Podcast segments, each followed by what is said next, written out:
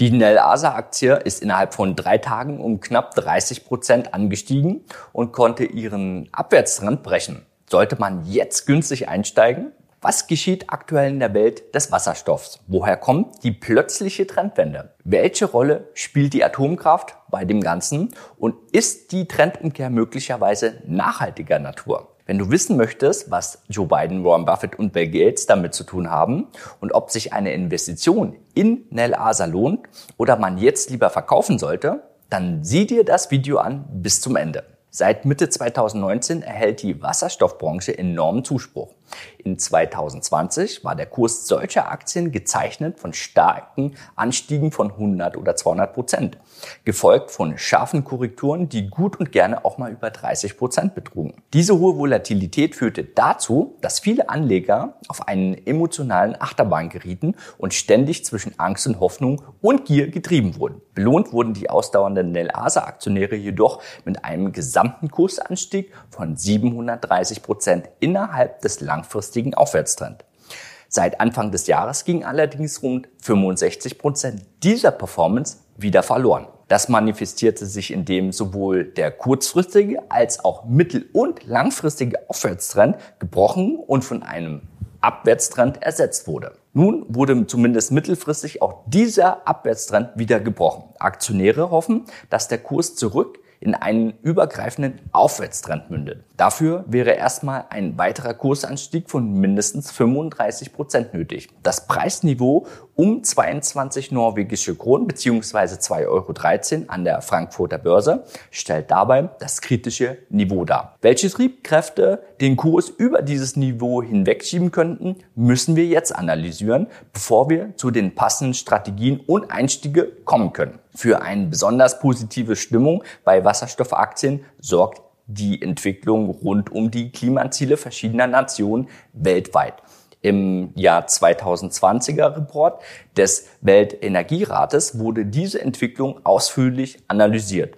So stellten Japan, Südkorea, Australien und viele europäische Staaten wie die Niederlande Deutschland, Frankreich, Norwegen und Spanien innerhalb des letzten Jahres schon ihre Wasserstoffstrategien vor. Nachgezogen sind nun auch die USA, China und Kanada, welche im Hinblick auf ihren Energieverbrauch als besonders relevant in dieser Entwicklung gelten, sowie viele Unternehmen beheimaten, die in dieser Branche nach Wachstum streben.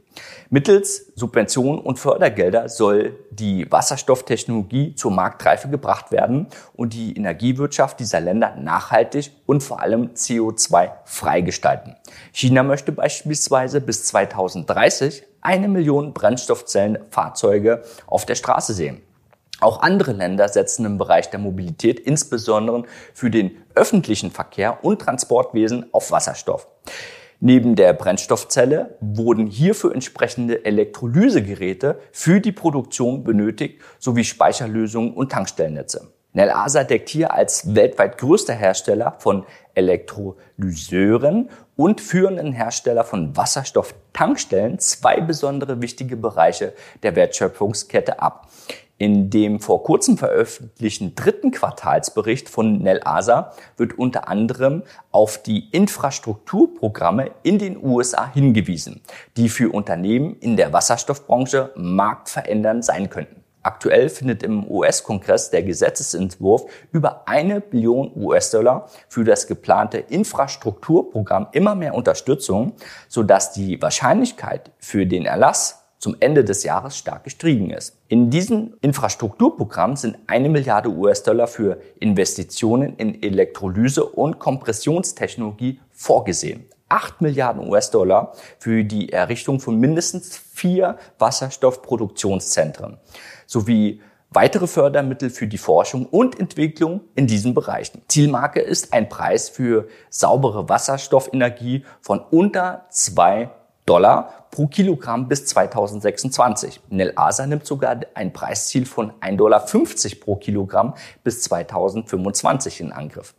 Im Herbst 2020 lag der Preis dafür nach Angaben des US-Energieministeriums zwischen 5 und 6 Dollar. Die größte Herausforderung hinsichtlich günstiger Wasserstoffpreise liegt allerdings darin, die Kosten für die Bereitstellung grüner Energie, aus welcher grüner Wasserstoff im Elektrolyseverfahren hergestellt wird, drastisch zu senken. Die Weltwirtschaft sieht sich jedoch aktuell einer Rohstoffknappheit, Halbleiterkrise und Lieferengpässen ausgeliefert. Das Ziel der reinen Stromversorgung aus erneuerbaren Quellen wie der Wind- und Solarenergie scheint also in weite Ferne gerückt zu sein.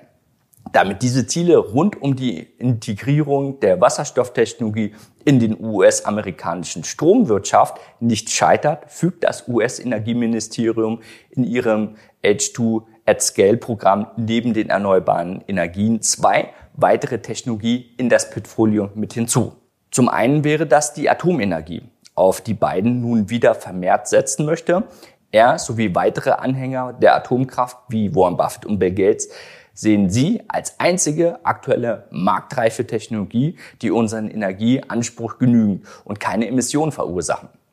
Das Startup von Bill Gates, TerraPower und Warren Buffetts Energieunternehmen Pacific Corporation haben sich zusammengetan und bauen in den USA sogenannte Mini-Atomkraftwerke, die weniger Atommüll produzieren sowie effizienter sein sollen. Gefördert wird diese Unternehmung der beiden Multimilliardäre von der US-amerikanischen Regierung.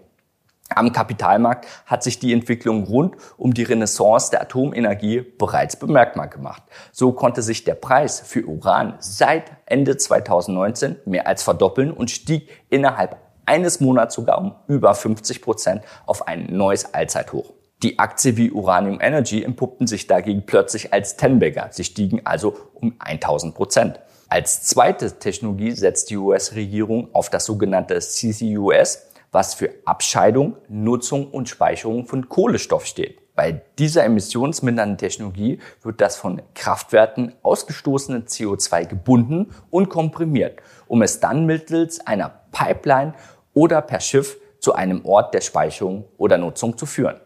Das CO2 wird also unterirdisch gespeichert und sozusagen recycelt. Heute werden weltweit rund 230 Millionen Tonnen CO2 pro Jahr verbraucht vor allem zur Herstellung von Düngemitteln und zur Verbesserung der Ölgewinnung.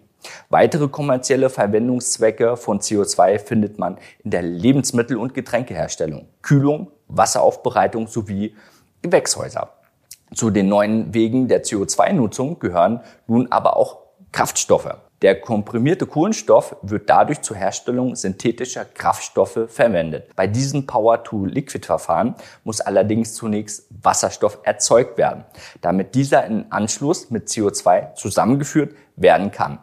Die Marktreife dieser Technologie ist also ebenfalls von Entwicklungsstand der Wasserstoffproduktion abhängig. Zusammengefasst soll die Stromversorgung in den USA mittels erneuerbaren Quellen, Atomkraft sowie konventionellen Energieträger in Verbindung mit dem CCUS-Verfahren, in welchem Wasserstoff zum Teil eine entscheidende Rolle spielt, gespeichert werden.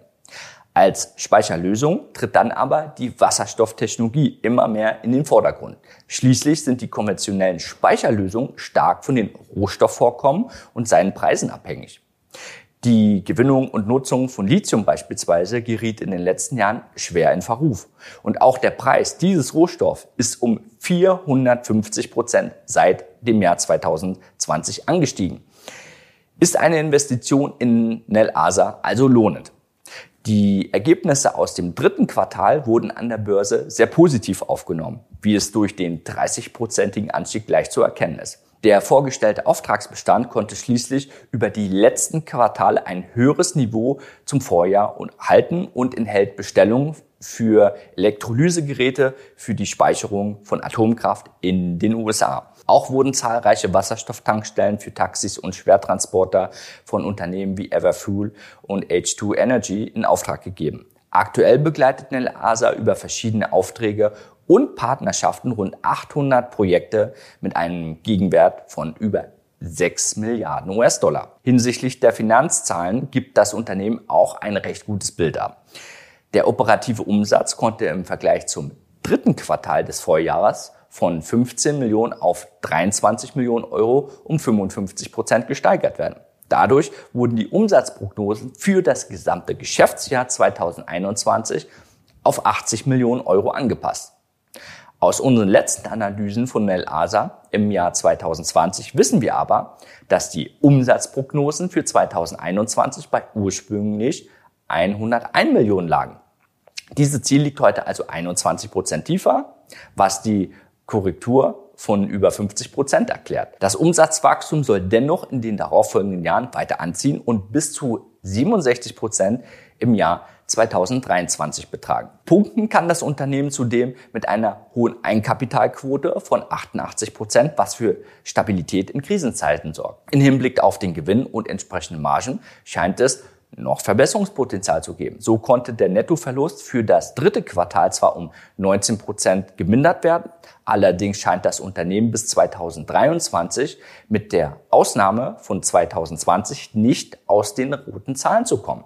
Grund für den prognostizierten Nettoverlust in Höhe von minus 142 Millionen Euro im Jahr 2021 liegt laut Nell an den hohen Investitionen, die in diesem Jahr getätigt wurden. Diese sollen auch in Zukunft noch getätigt werden, um die Marktdominanz und die Technologieführerschaft auszubauen. Bewertet wird die Aktie mit einem Kursumsatzverhältnis von 32. Das Unternehmen müsste seinen Umsatz über die nächsten Jahre hinweg also ver 32-fachen, um dieser Bewertung gerecht zu werden. Bei einer solchen hohen Bewertung reagiert der Aktienkurs extrem sensibel. Weitere Quartalsergebnisse und sonstige News rund um die Geschäftsentwicklung sorgen dafür, dass der Wert seine hohe Volatilität beibehält. Ebenso wichtig ist die konjunkturelle Entwicklung der Absatzländer und die gängigen Faktoren, die den Aktienmarkt beeinflussen. In Bärenmärkten beispielsweise tendieren Aktien mit hoher Bewertung dazu, sehr stark zu fallen. Denn mit erhöhter Unsicherheit lässt sich zukünftiges Wachstum weniger sicherer vorhersagen. Wir sind selber nicht in Nelasa investiert.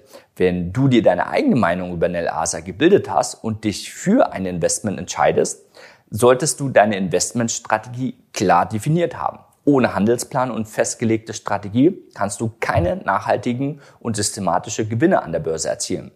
Als Entscheidungshilfe schauen wir uns den Chart nochmal kurz an. Der Kurs konnte durch seinen sprunghaften Anstieg über zwei vergangene Hochpunkte steigen. Ein sauberer Aufwärtstrend wurde allerdings noch nicht bestätigt. Ein Einstieg an dieser Stelle würde hinsichtlich einer intelligenten Stoppsetzung ein Risiko von 20 bis 25 Prozent bedeuten. Mit einem mittelfristigen Kursziel bei 32 Kronen würde das ein Chancen-Risiko-Verhältnis von etwa 4 entsprechen. In Hinblick auf solche Kursziele sollten die bereits sehr hohen Bewertungen unbedingt beachtet werden, in welcher bereits viel Zukunftspotenzial eingepreist ist. Das bedeutet auch, dass man eher bullisch gegenüber der zukünftigen Entwicklung des Aktienmarktes eingestellt sein sollte, wenn man sogar über eine langfristige Buy-and-Hold-Position nachdenkt. Langfristig orientierte Investoren können stattdessen eine Optionsstrategie in Betracht ziehen, bei welcher der durchschnittliche Kaufpreis reduziert und nebenbei ein passives Einkommen über Optionsprämien generiert wird. Auf das eingesetzte Kapital sind dann Renditen von weit über 100 Prozent möglich. Mehr Informationen zum Finden der richtigen Ein- und Ausstiege findest du in unserem kostenlosen Webinar. Wenn du noch mehr über unsere Strategie erfahren möchtest, die unsere Kunden im Schnitt Renditen über 20 Prozent pro Jahr ermöglichen, dann melde dich für ein kostenloses Strategiegespräch mit einem unserer Börsenhändler an. Wir ermitteln dann, welche Strategie zu dir am besten passt, so dass du bei möglichst geringem Risiko dein finanzielles Ziel erreichen kannst. Und wenn dir das Video gefallen hat, dann unterstütze uns bitte mit einem Like. Ich wünsche dir hohe Renditen und vor allem viel Spaß. Ciao, Adrian von Finment.